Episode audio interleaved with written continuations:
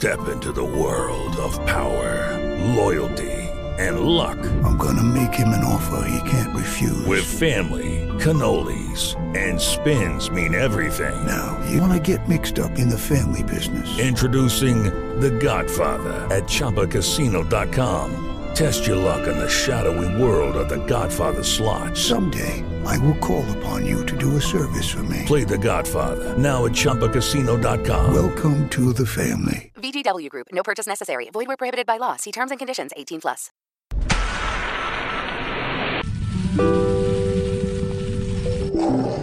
Primeiro Café. Primeiro Café. Primeiro café. Primeiro café. Primeiro Café.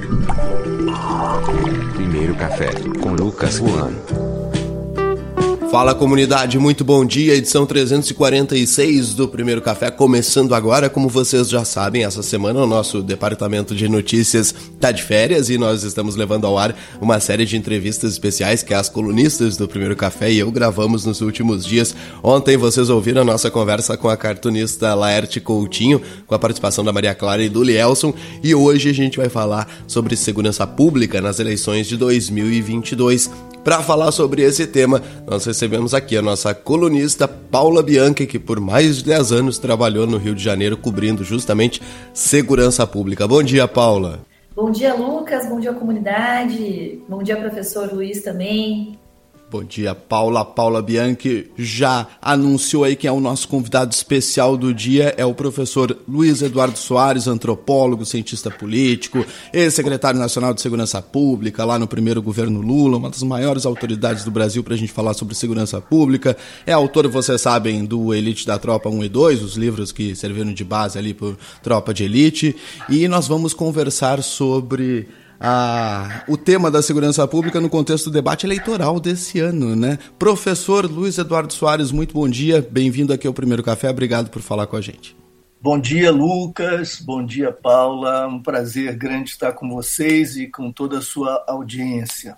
Seja bem-vindo aqui, professor. Eu já quero começar pelo, pelo assunto inicial que trouxe o senhor aqui. Aliás, essa entrevista a comunidade está cobrando há muito tempo. Quando é que vocês vão trazer o professor Luiz Eduardo Soares? Pois aqui está o professor, está aqui que a gente tarda, mas não falha, né, Paula Bianchi? Às vezes pode demorar um pouquinho, mas a entrevista acontece.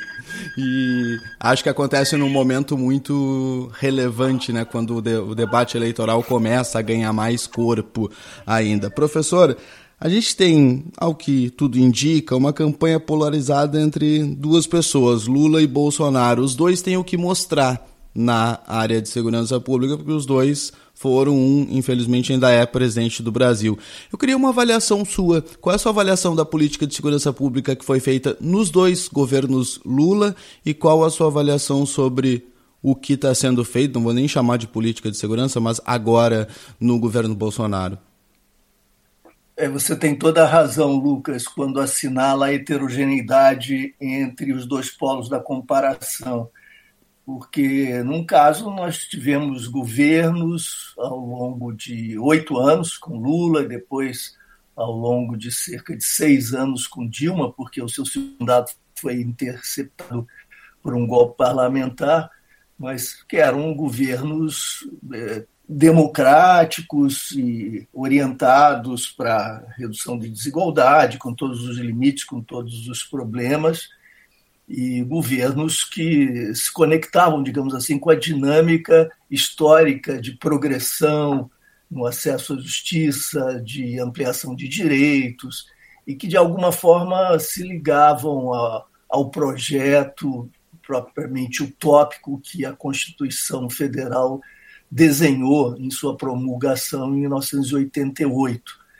E, por outro lado, nós temos o governo ou o desgoverno Bolsonaro, que constitui uma ameaça permanente de natureza fascista à própria democracia. Atos cotidianos, gestos, palavras, decretos, movimentações que têm, de fato, desconstituído o que tem, o que tinha sido construído ao longo dessas décadas do processo de redemocratização no Brasil. No caso de Bolsonaro, eu posso qualificá-lo como fascista, não porque ele tenha alcançado pleno êxito na desconstrução da democracia brasileira, porque dela ainda há vestígios, ainda há resíduos, ainda há resistências, mas, eh, de fato, essa tem sido a sua orientação. Uhum. Já na campanha, ele defendia a tortura, eh, definia torturadores como heróis nacionais, assumia posturas nitidamente misóginas, homofóbicas e racistas. E ao longo desses três anos e meio, aproximadamente, de seu governo, ele foi absolutamente fiel ao seu discurso. Esse mérito ele tem. Ele foi transparente quando se autoproclamou fascista, embora não tenha usado exatamente essa palavra. É, portanto, não há, e você está certo em sua hesitação quando qualificou a política de segurança de Bolsonaro como política entre aspas, né? Você está absolutamente certo, porque não se trata efetivamente de uma, de uma política pública. O que ele tem feito tem sido a exaltação da violência policial, tem sido a, a reiteração de slogans, slogans na contramão dos direitos humanos, o que tem agravado os nossos problemas. Por quê? Porque os nossos problemas na área de segurança pública não se resumem à criminalidade tradicional em suas várias modalidades. Inclui também o comportamento ilegal, transgressor, relativamente à própria Constituição, das forças de segurança do país as instituições policiais sempre tiveram fora do controle desde o processo de redemocratização, desde a sua origem, e nós podemos conversar sobre os motivos que produziram esse tipo de consequência. E agora todo esse quadro de, de descontrole se hipertrofiou, se intensificou, na medida em que o próprio governo federal estimula ações uh, na ponta, ações concretas que colidem com as determinações legais. Então, nós temos mais banho de sangue, nós temos mais chacinas, nós temos mais homicídios perpetrados pelas forças policiais, constituindo aquilo que eu tenho chamado um verdadeiro genocídio de jovens negros e de jovens pobres nas periferias das cidades brasileiras. Professor, uh, me impressiona muito como a direita, o campo do Bolsonaro no geral, consegue se apropriar do tema da segurança pública e o campo progressista tem dificuldade. A gente, afinal, os governos do PT deixaram o país com mais de 60 mil mortos, ou por, por, por volta desses 60 mil mortos. De onde que vem essa dificuldade do campo progressista também tratar desse tema? Até o senhor citou por alto aí a Constituição, esse nosso sistema único de segurança pública que nunca foi de fato colocado em prática? Paulo, essa é uma grande questão. É um enigma a decifrar, é um desafio que eu mesmo me coloco permanentemente, porque as forças progressistas democráticas no Brasil não foram capazes de enfrentar a problemática de segurança pública apresentando ao país alternativas e, inclusive, articulando um discurso que fosse persuasivo o suficiente para se antepor à defesa da mera violência e, e é, para se opor a, a, essa confusão tão comum na direita entre justiça e vingança. Né?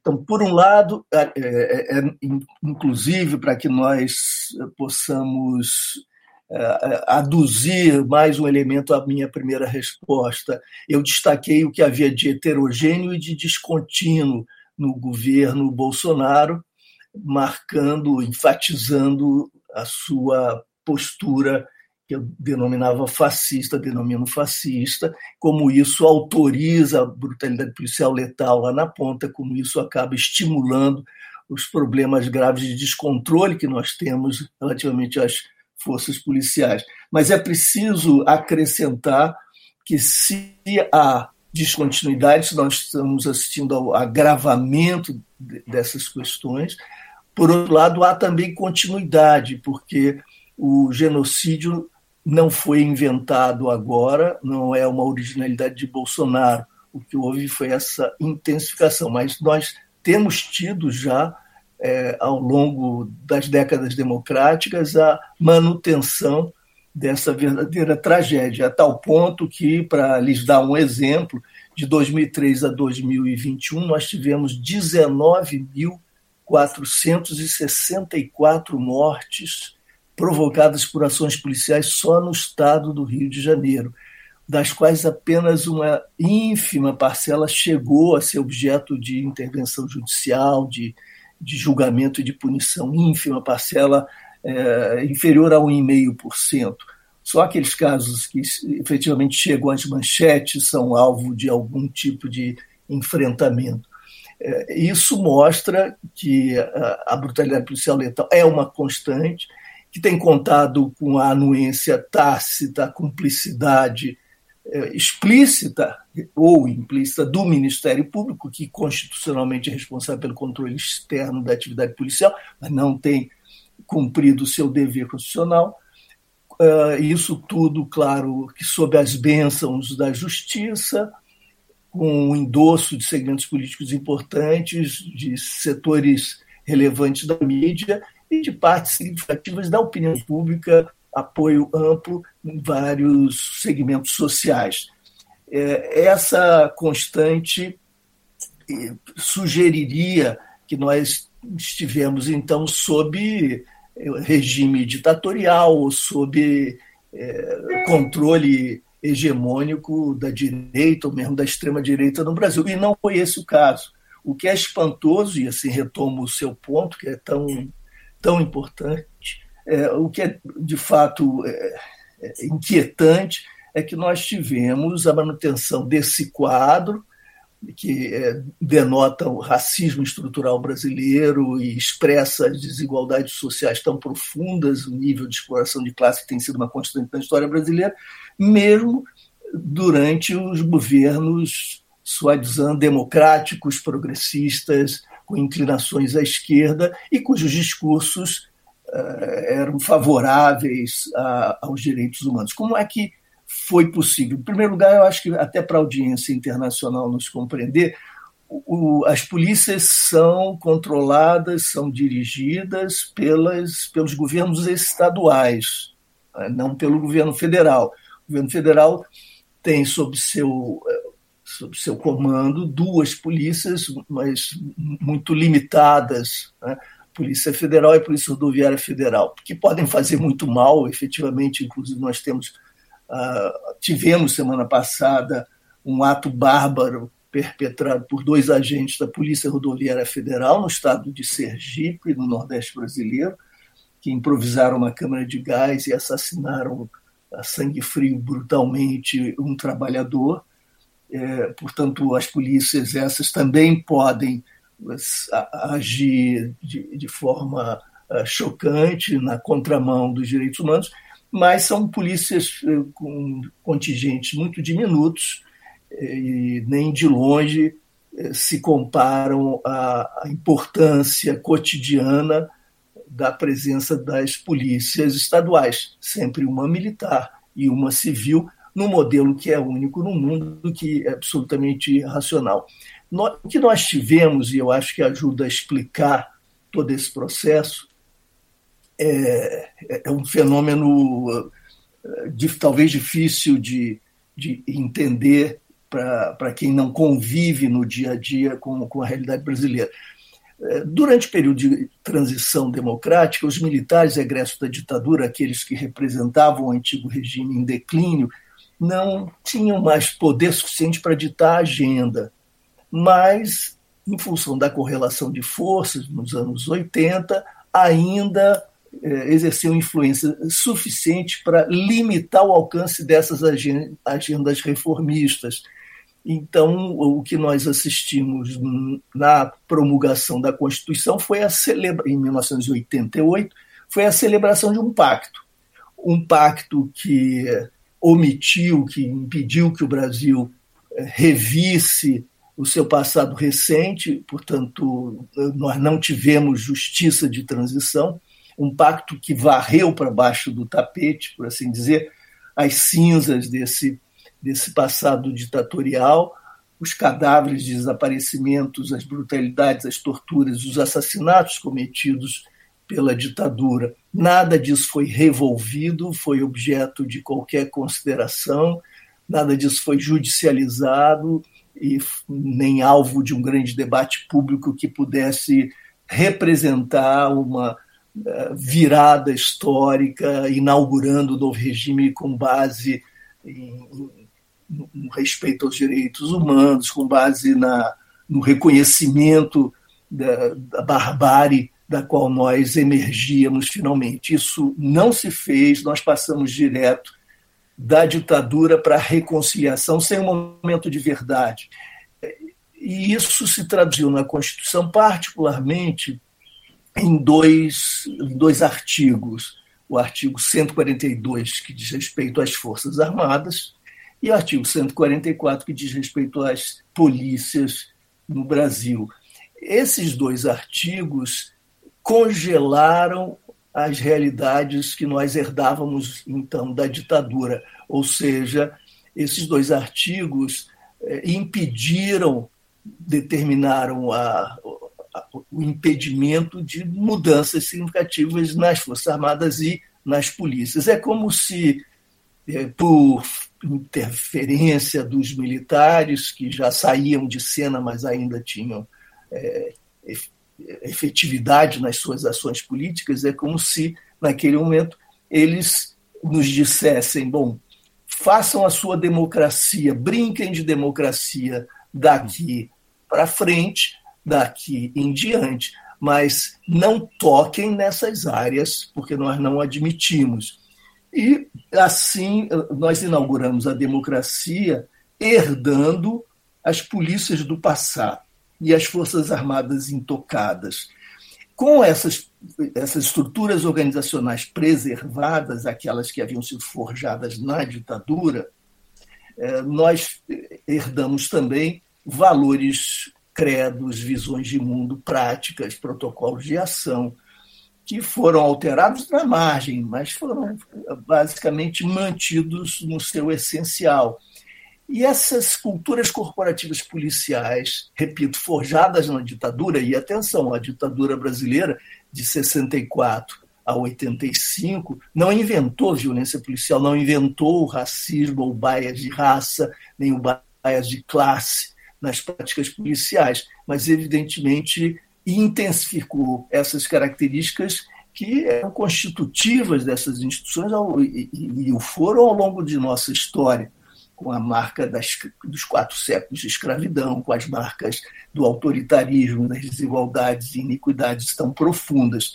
Então, a, repito e sintetizo, a ditadura não inventou a brutalidade racista, classista, policial, mas uh, incrementou essas características nefastas uh, e, e, quase um atavismo né, da história brasileira. E na medida, então, em que a democracia, a partir de 88, recepcionou essa herança maldita, essa herança uh, de sombras, nós acabamos convivendo com polícias que não se entendem como instituições a serviço da Constituição e, portanto, dos direitos humanos, porque os direitos humanos estão ali contemplados na nossa Constituição, felizmente. Mas não, essas polícias acabaram atuando e funcionando como um enclave institucional, eh, congelando essa cultura uh, ditatorial e contrastando, portanto, com o que havia de novidade de ares democráticos fora do enclave. E, portanto, nós tivemos duas histórias desde 88. A história da democracia, com todos os seus limites e contradições, mas com avanços significativos, com mais participação, com mais cidadania. É, e, por outro lado, nós tivemos a história é, de trevas, essa história pesada, que é a história do enclave, um enclave policial refratário à Constituição, aos direitos humanos e, e atenção, refratário ao comando civil, à autoridade civil política republicana. É como se esse enclave se bastasse a si mesmo, com uma autonomia perversa e ilegal. Isso foi possível graças à negligência de todos os governos e atores políticos, à negligência cúmplice do Ministério Público e da Justiça e ao silêncio de setores da mídia e, e inclusive, a, alguma indiferença por parte de setores conscientes dos movimentos sociais, que têm sido excelentes na denúncia das consequências da existência desse enclave, mas têm sido incapazes de formular alternativas. E isso tem a ver também com toda a história das esquerdas no Brasil. É, a sensibilidade para o que tem acontecido é grande, portanto, as denúncias são importantes, são constantes, mas elas não são sucedidas pela apresentação de alternativa, porque as esquerdas tendem a pensar que polícia é assunto da direita, uhum. que a questão policial, a questão penitenciária, a questão da justiça criminal não devem mobilizar intelectualmente, moralmente as esquerdas, senão na perspectiva da recusa e da denúncia. E foram muito pequenos ou insuficientes os, os nossos esforços de formulação de alternativas. E há de haver alternativas, porque só, só seria possível o fim das polícias se nós tivéssemos também o fim do Estado e, portanto, o fim de classes sociais, etc. Por mais bonito que essa utopia seja, ela é o que o nome diz, uma utopia, pelo menos está muito distante historicamente das nossas possibilidades reais. E nós vamos conviver com o Estado, vamos conviver com as polícias e precisamos incorporar esses cidadãos trabalhadores, que são centenas de milhares, à democracia e à cultura democrática, para que não sejam um entrave e não continuem reproduzindo as velhas ordens ah, no subsolo de uma democracia que assim não avança.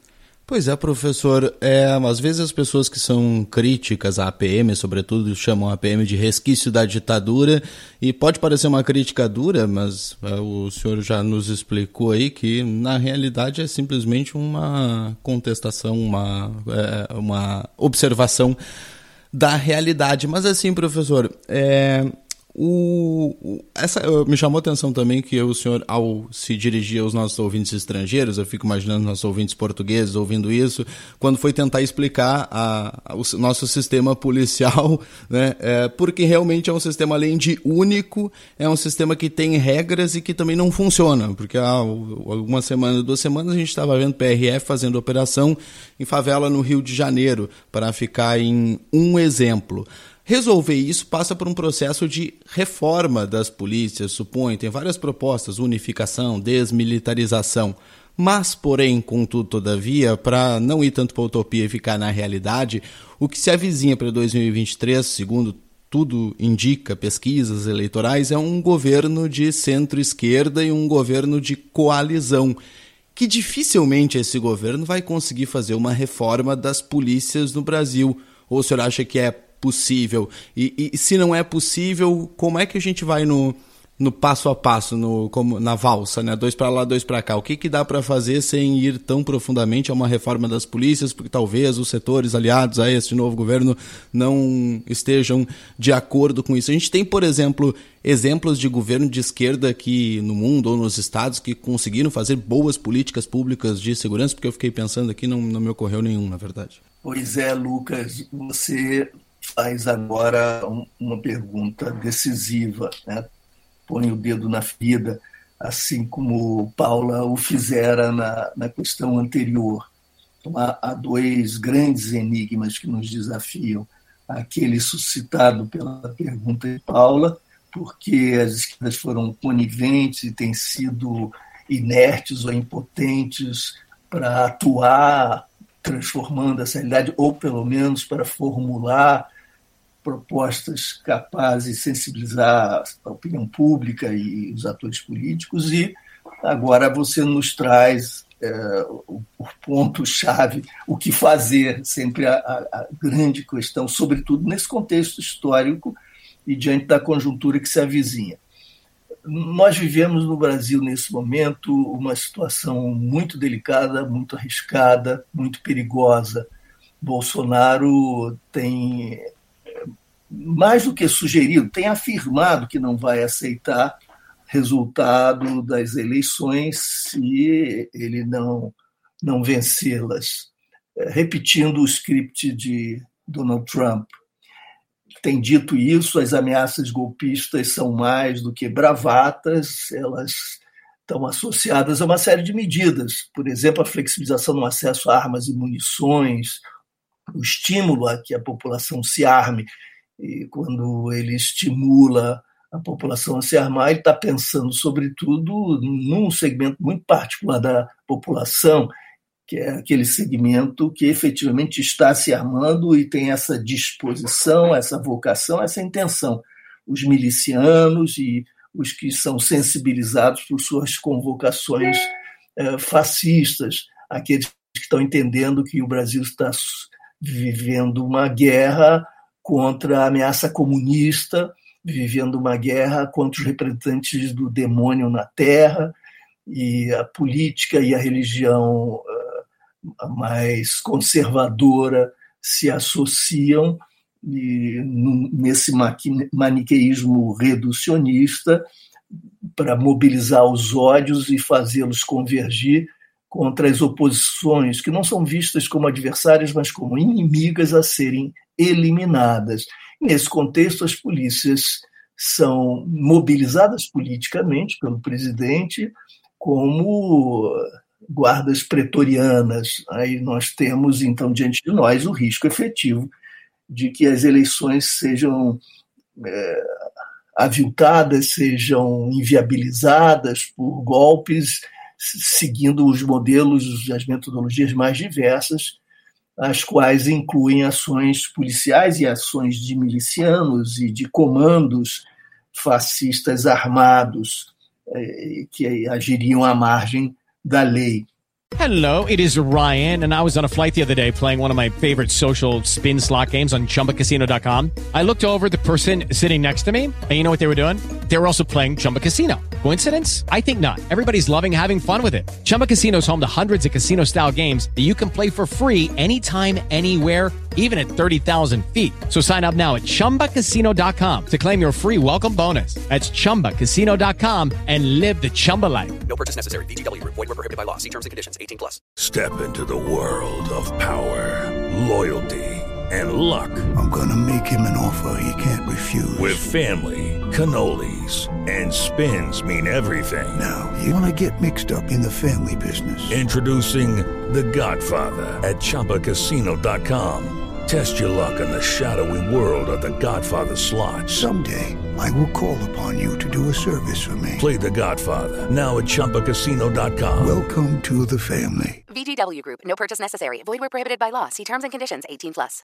Esse quadro, entretanto, é contrabalançado por esperanças, esperanças bem fundamentadas de que Lula vença as eleições.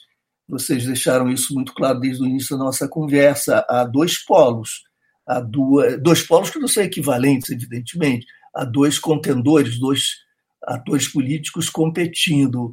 Bolsonaro com enfim, o seu a sua capacidade de mobilização, o seu apoio popular, que ainda é muito expressivo, e Lula, que está à frente em todas as pesquisas de opinião e que eh, tem possibilidades reais de vencer, inclusive no primeiro turno, tal a diferença que ele acumulou na, na disputa com Bolsonaro.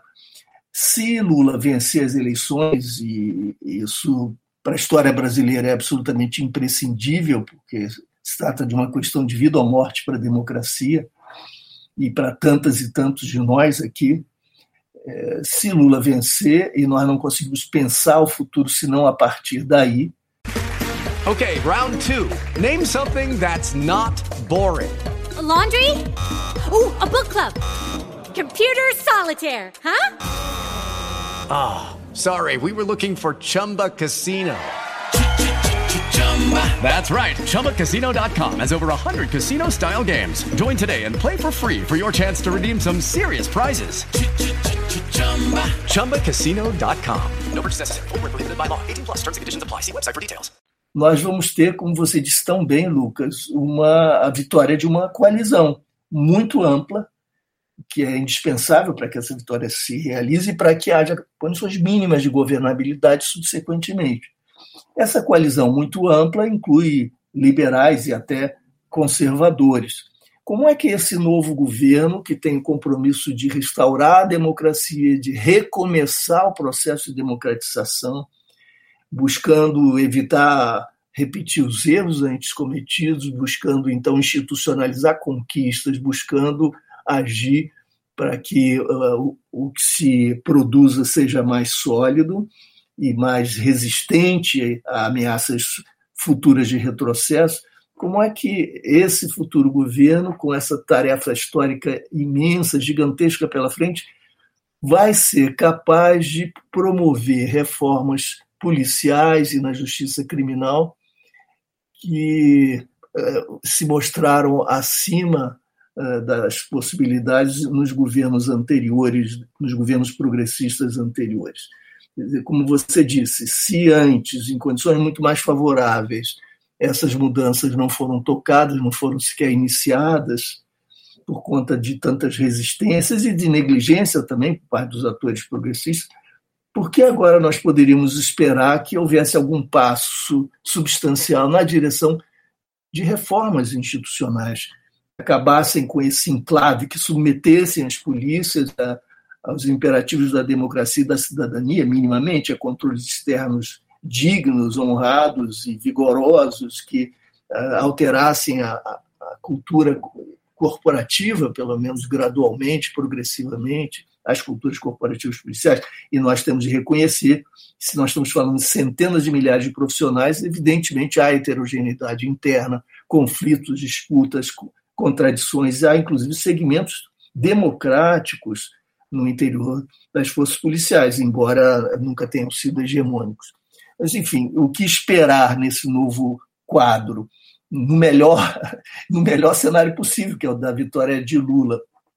Eu acho que há um, uma tarefa é, talvez impossível, que é essa de é, operar reformas que são indispensáveis, mas que dificilmente se dariam agora, mas acho que é possível sim agir para deter o banho de sangue e começar a reverter essa dinâmica é, autofágica, digamos assim, ou fratricida.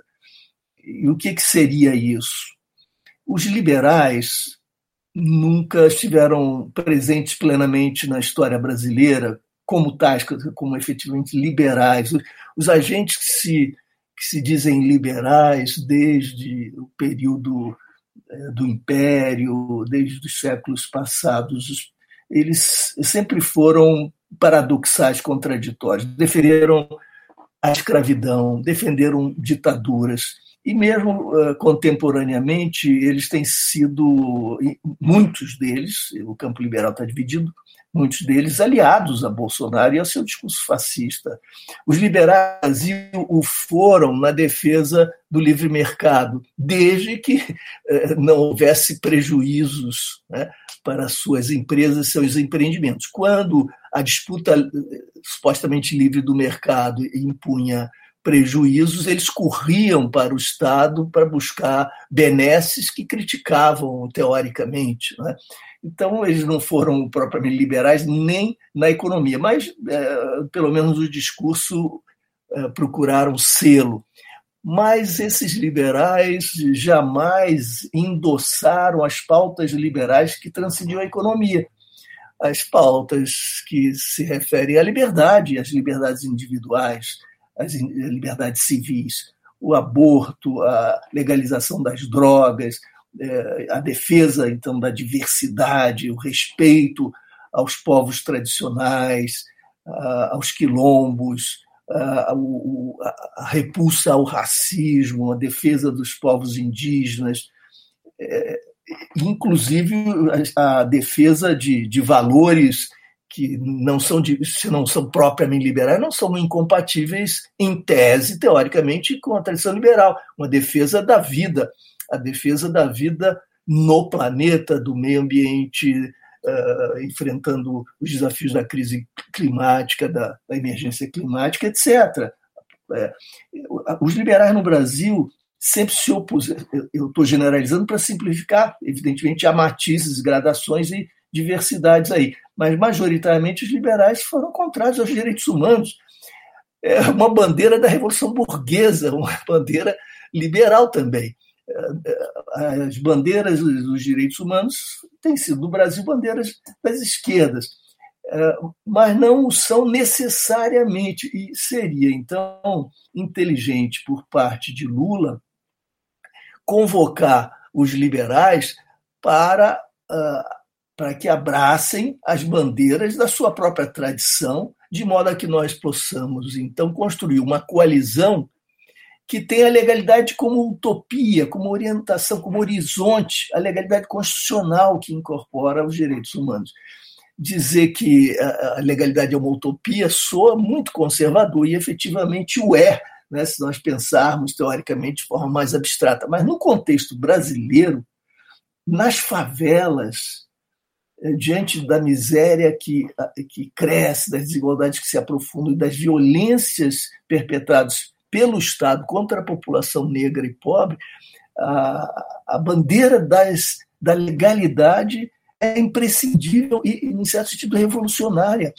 O que se pede é respeito à lei, à lei tal como chancelada na Constituição.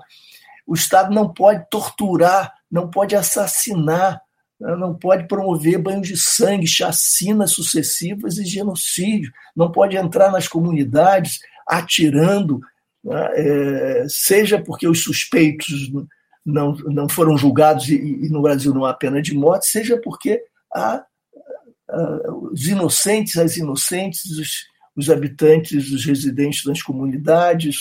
Então, nós temos essas é, consequências tenebrosas perpetradas pelo Estado, um, um, um tipo aviltante também de prática, que é o encarceramento em massa. Nós já temos mais de 700 mil presos, em geral jovens negros e pobres, e sua grande maioria não violentos, que foram capturados nessa hipócrita e irracional guerra às drogas, foram capturados sem ar, vínculo com organização criminosa, porque agiam ali no varejo dos negócios ligados às substâncias ilícitas, como forma de reproduzir sua força de trabalho e de buscar sobrevivência. Então, esse quadro tão perverso pode ser definido como contrário aos princípios liberais, não só contrários aos princípios socialistas, não só contrários aos princípios de quem sonha com um mundo de igualdade, mas também como um quadro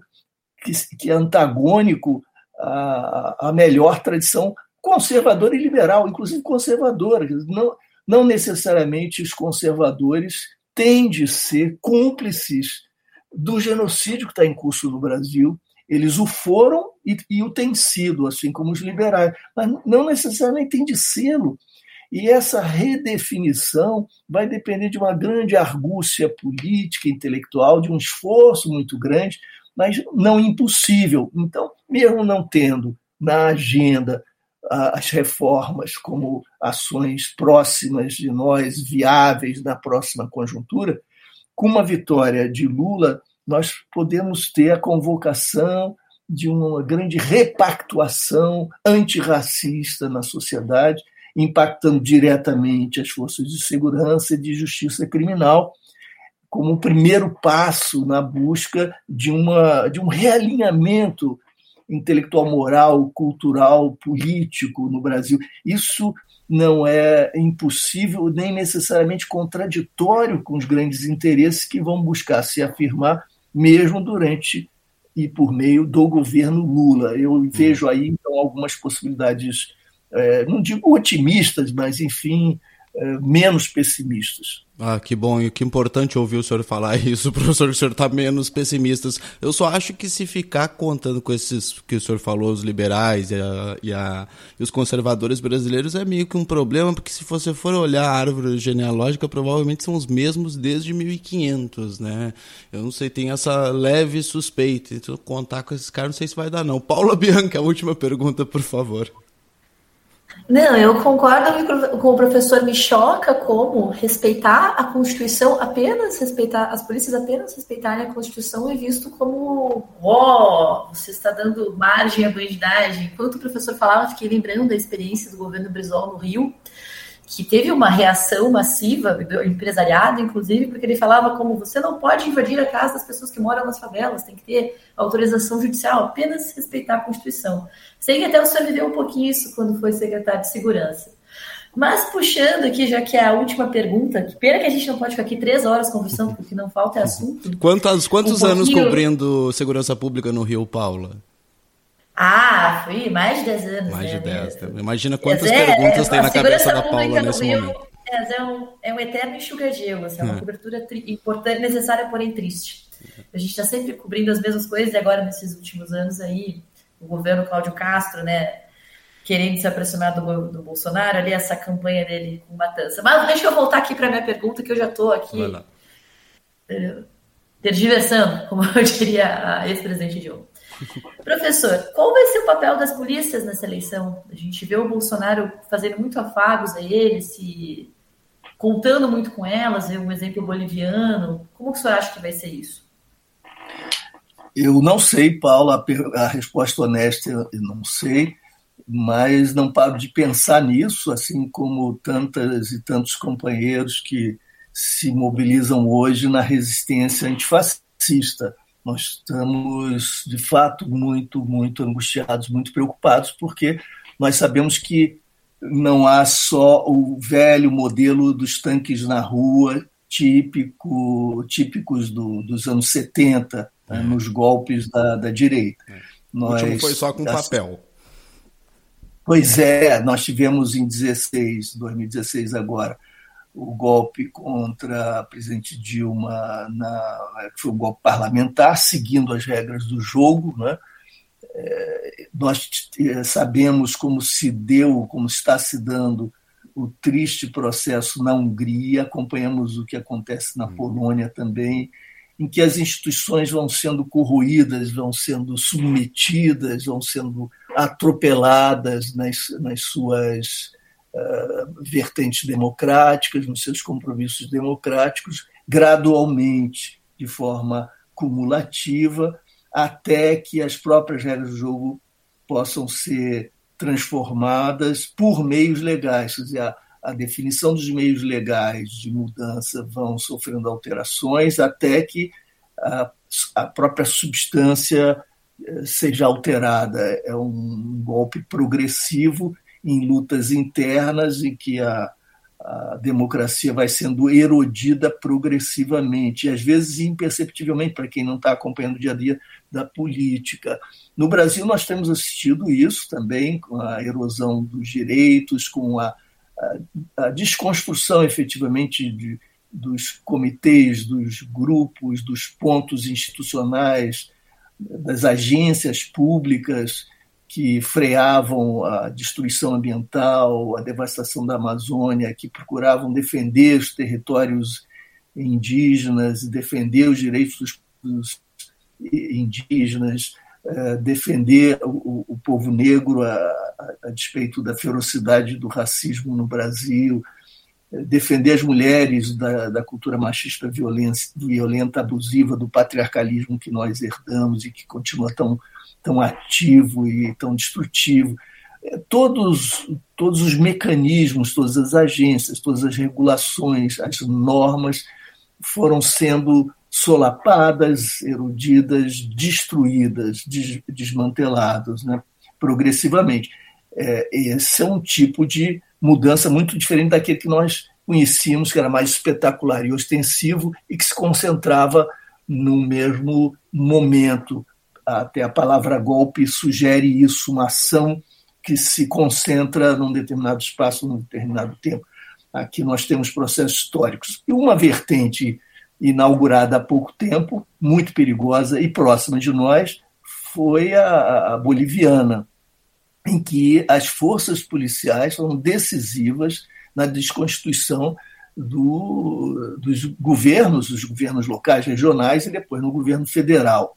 Isso, felizmente, depois foi revertido, mas ao, custo elevadíssimo, uma luta que durou dois anos. Nós aqui, então, antevemos, ao, a, além do processo que já está em curso, mas que exigiria a recondução ao governo de Bolsonaro e de seu grupo, é, há também a mobilização da, das forças policiais e a flexibilização do acesso às armas com estímulo a, a, a, que se armem esses grupos na ponta, que não são necessariamente policiais. O problema da ação policial é, é hoje imprevisível porque os policiais, eu vou ser muito, é, digamos, muito simplista, vou ser reducionista para ir a, aos pontos-chave de uma vez. Os policiais é, não vão arriscar suas carreiras, suas, seus empregos, suas vidas numa aventura se não sentirem firmeza por parte do grupo golpista. Se não houver é, coordenação, organização suficientes e garantias para que eles desrespeitem a legalidade constitucional e não paguem preço depois por isso. Essas garantias dependem do nível de organização e de uma possibilidade de oferecer a eles, por parte do presidente, previsibilidade. Olha, nós vamos ser bem-sucedidos na ação golpista, vamos agir em uníssono e temos condições pela, pela correlação de forças de, de vencer. Para isso, seria preciso contar com a anuência das Forças Armadas. E muito dificilmente as Forças Armadas, como tais, como instituições, vão dizer sim a uma decisão golpista. E muito dificilmente os comandos policiais todos, eh, nas 27 unidades da federação, vão eh, concordar, até porque o nível de organicidade e de coordenação do bolsonarismo é muito precário. Eles não têm a habilidade, não têm demonstrado capacidade organizacional, eles são mais voluntaristas, né? e, e agem mais anarquicamente, promovendo desordem do que propriamente construindo mesmo é, grupos é, golpistas. Então, é, é difícil, é, é, improvável que nós tenhamos um processo envolvendo centenas de milhares de policiais na ponta agindo em conformidade com orientações centrais agindo de modo uniforme e convergente. Dificilmente isso aconteceria. Entretanto, e aqui fica então um ponto é, é, venenoso, inquietante, perturbador, entretanto, não é preciso agir é, de forma organizada e coordenada para obter um resultado definido basta desordem para inviabilizar o processo eleitoral. E, e, na desordem eles são campeões, eles são é, eficientes. A, a, virtude dos fascistas no Brasil é uma virtude é, desor, desorganizadora, digamos assim. É uma, é, eles são, de fato, aptos na promoção da confusão, da balbúrdia, do vandalismo. E como é que isso se daria?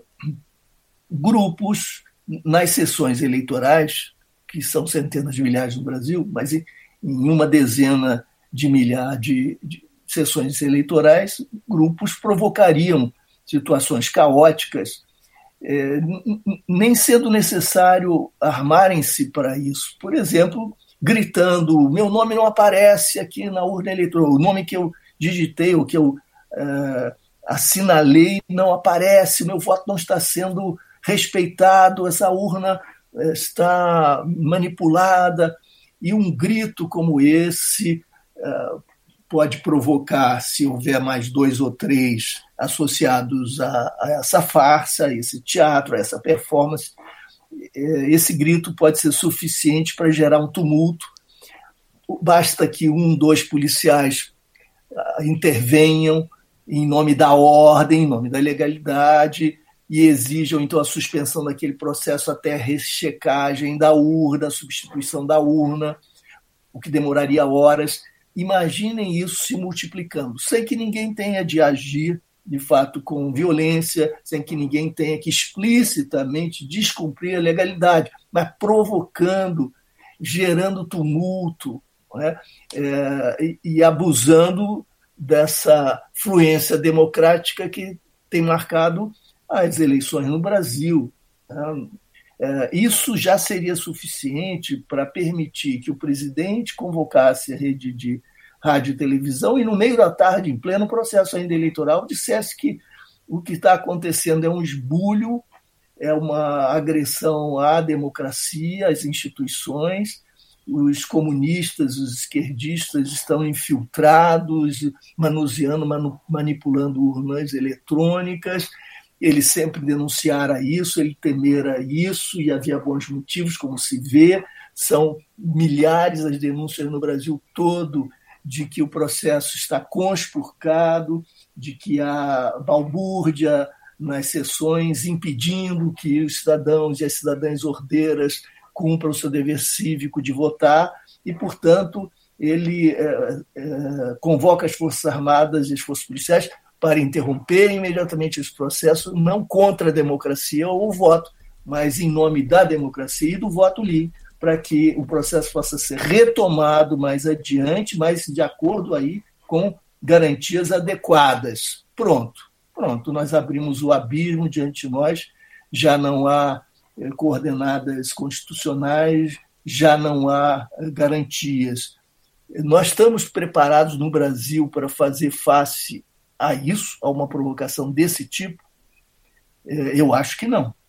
E eu acho que nós temos de pôr a nossa imaginação a serviço das perversões e do mal, digamos assim, para evitar as perversões e o mal, se nós queremos vacinar o processo contra as ameaças fascistas. Porque é a única certeza que a gente tem, né, professor? A certeza da bagunça. Essa ela vai acontecer. Se vai ser pequena, se vai ser grande, se vai definitivamente acabar com a nossa imagem para sempre ou não, mas que vai acontecer, vai, né, professor? Pode acontecer. Lucas, me permita ainda antes de concluir só uma palavrinha, porque você disse que nós não podemos contar com aqueles é. que estiveram no Brasil ao longo desses séculos e sempre do lado da escravidão, do lado das, da expoliação de classe, enfim, do lado é, que, é, que tem sido responsável pelas desigualdades e iniquidades no Brasil. Nós não podemos, podemos contar com esses grupos para promover as reformas democráticas, etc. Eu acho que você tem toda a razão. O que eu digo é diferente. É que, como nós vamos reconstruir a democracia é, com uma chapa que envolve Lula e um candidato a vice conservador, liberal conservador, como, portanto, o projeto que está sobre a mesa que vai ser objeto da votação é, em outubro, é um projeto de reconstrução democrática muito amplo, um projeto que tem características sociais, mas que incorpora interesses liberais e conservadores, como portanto nós teremos um governo, na melhor das hipóteses, um governo de coalizão, de coalizão muito ampla, não vai haver condições de governabilidade sem que essa coalizão opere unida. E essa coalizão envolve esses setores é, que são herdeiros dos agentes é, da iniquidade, é? dos protagonistas da iniquidade. Essa é a grande contradição. Até onde essa unidade vai permitir avanço, não sabemos, mas o que eu digo é que, mesmo com essa coalizão conservadora liberal, em função dos compromissos de Lula e de sua capacidade de liderança, em função, enfim, da possibilidade de mobilização popular, quem sabe nós teremos condições de dar alguns passos, né, que não seriam contraditórios com os interesses, necessariamente contraditórios com os interesses desses grupos. Vamos fechar assim, então dá para contar com eles, mas como dizia minha avó, com um olho no peixe e outro no gato. E, e assim nós vamos, né, professor? É, até porque nós não temos alternativa, né? Pois, exatamente. Se tivesse uma alternativa melhor, esta é, está claro. em falta, não está tendo no momento. Professor Luiz Eduardo Soares, muito obrigado pela sua atenção aqui com o nosso podcast, pela conversa, pela aula que o senhor nos deu aqui. Foi realmente um prazer conversar com o senhor e esperamos conversar ainda mais para frente para saber né, depois o resultado de tudo isso. Muito obrigado, professor. Foi um prazer, um grande abraço, Lucas e Paula. Paula Bianchi, querida, muito obrigado pela participação mais uma vez. Obrigada, Lucas. Obrigada, professor. Eu acho que a gente podia deixar um papo aí já previamente marcado para um pós-eleição, né? Que espero que seja pós-eleição que a gente possa cobrar coisas do campo progressista, considerando um novo mandato. não só estados tristes.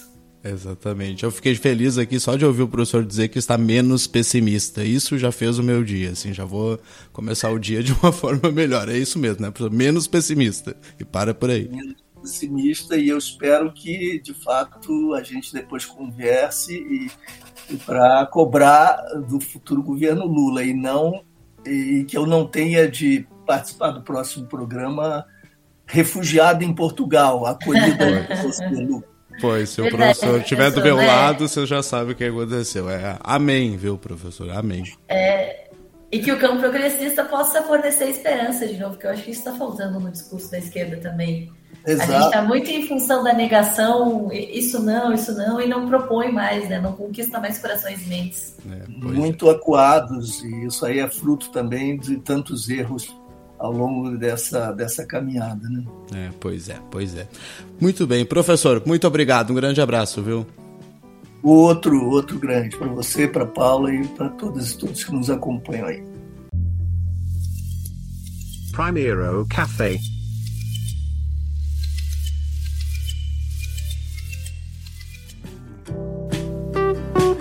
E assim termina essa edição especial do Primeiro Café. Na edição de amanhã, Rachel Core e eu vamos conversar com a psicoterapeuta Louise Madeira, a Louise, do Twitter. Amanhã na edição 347. Muito obrigado pela companhia de todos, todas e todos. Um bom dia e até lá. Tchau, tchau. Você pode ajudar a servir o nosso primeiro café. Quem aqui já foi a Dubai? Somos um projeto independente. A minha vida aqui é uma desgraça. Contamos com a ajuda da nossa comunidade. Coloque dinheiro no bolso do povo pobre.